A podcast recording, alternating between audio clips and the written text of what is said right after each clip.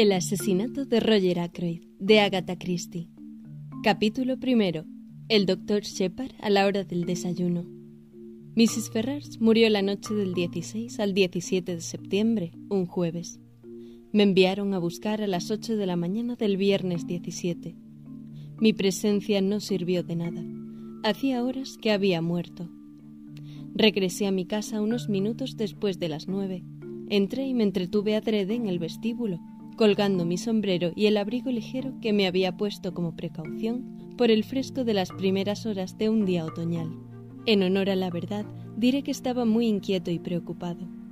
No voy a pretender que preví entonces los acontecimientos de las semanas siguientes, pero mi instinto me avisaba de la proximidad de tiempos llenos de sobresaltos y sinsabores.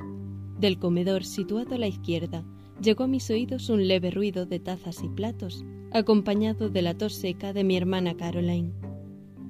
¿Eres tú, James? preguntó. Pregunta vana. ¿Quién iba a ser?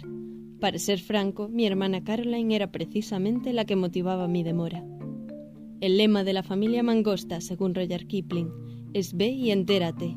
Si Caroline necesitase algún día un escudo nobiliario, le sugeriría la idea de representar en él una mangosta rampante. Además, podría suprimir la primera parte del lema. Caroline lo descubre todo permaneciendo tranquilamente sentada en casa. No sé cómo se las apaña, pero así es. Sospecho que las criadas y los proveedores constituyen su propio servicio de información. Cuando sale, no es con el fin de ir en busca de noticias, sino de divulgarlas. En este terreno también se muestra asombrosamente experta. Esta última característica suya era lo que me hacía vacilar. Fuese lo que fuese lo que yo contara a Caroline sobre la muerte de Mrs. Ferrars, lo sabría todo el mundo en el pueblo al cabo de hora y media. Mi profesión exige discreción y en consecuencia acostumbro esconderle a mi hermana cuantas noticias puedo. Generalmente logra enterarse a pesar de mis esfuerzos, pero tengo la satisfacción moral de saber que estoy al abrigo de toda posible reconvención. El esposo de Mrs. Ferrars murió hace un año y Caroline no ha dejado de asegurar, sin tener la menor base en que fundarse, que su mujer le envenenó. Desprecia mi invariable afirmación de que Mrs. Ferrars murió de gastritis aguda, ayudada por su excesiva afición a las bebidas alcohólicas. Convengo en que los síntomas de gastritis y de envenenamiento por arsénico tienen puntos de similitud, pero Caroline basa su acusación en motivos muy distintos. Basta con mirarla, oí que decía una vez. Aunque algo madura, Mrs. Ferrars era una mujer muy atractiva y sus sencillos vestidos le sentaban muy bien. Sin embargo, muchísimas mujeres que compran sus vestidos en París no por eso han envenenado a sus maridos.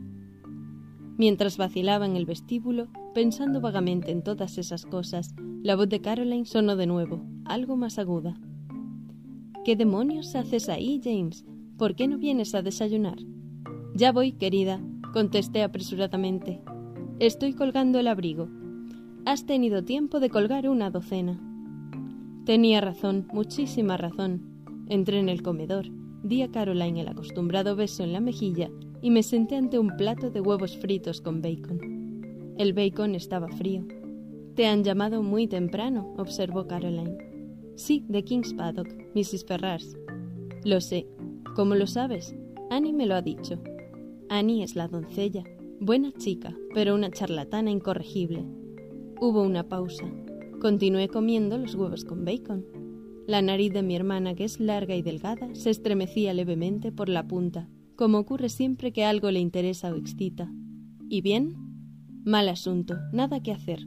Debió de morir mientras dormía. Lo sé, repitió mi hermana.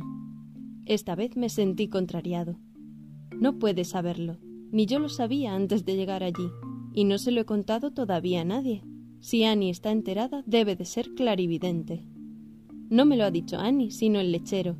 Se lo ha explicado la cocinera de los Ferrars. Ya he dicho antes que no es preciso que Caroline salga a recoger información. Permanece sentada en casa y las noticias vienen a ella. ¿De qué ha muerto? ¿De un ataque cardíaco? ¿Acaso no te lo ha dicho el lechero? repliqué sarcásticamente. Los sarcasmos le resbalan a Caroline. Se los toma en serio y contesta como si tal cosa. No lo sabía. Como tarde o temprano Caroline acabaría por enterarse, Tanto daba que se lo dijera.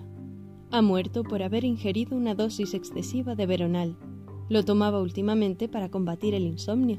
Debió de pasarse con la dosis. Qué tontería, dijo Caroline de inmediato.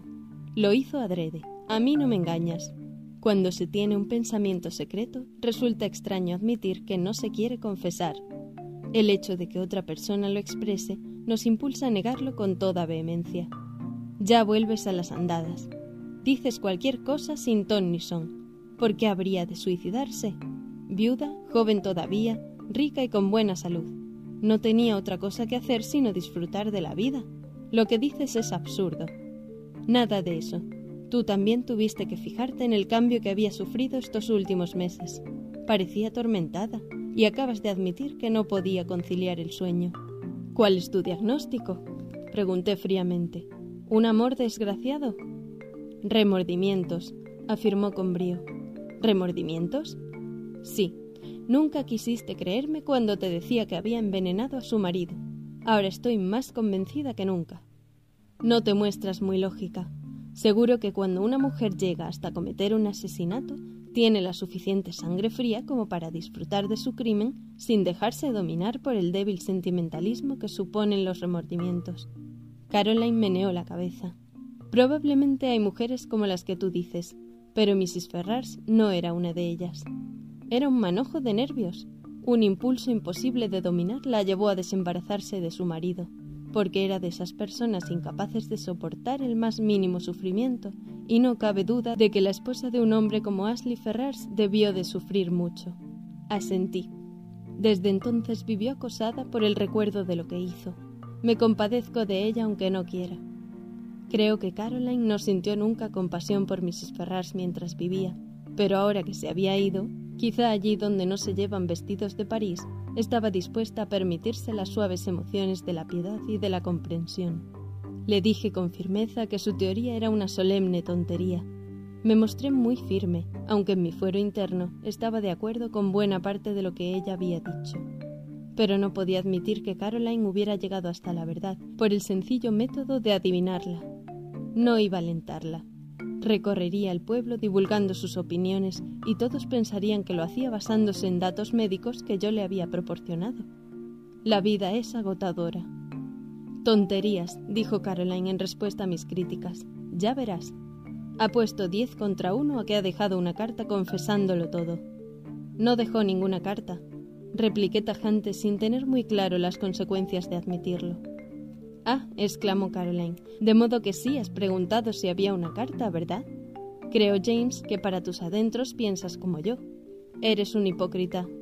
Siempre hay que tener en cuenta la posibilidad de suicidio, señalé. ¿Habrá investigación judicial? Tal vez. Si estoy plenamente convencido de que tomó la sobredosis por accidente, quizá no la haya. ¿Lo estás? preguntó mi hermana con astucia. No contesté y me levanté de la mesa.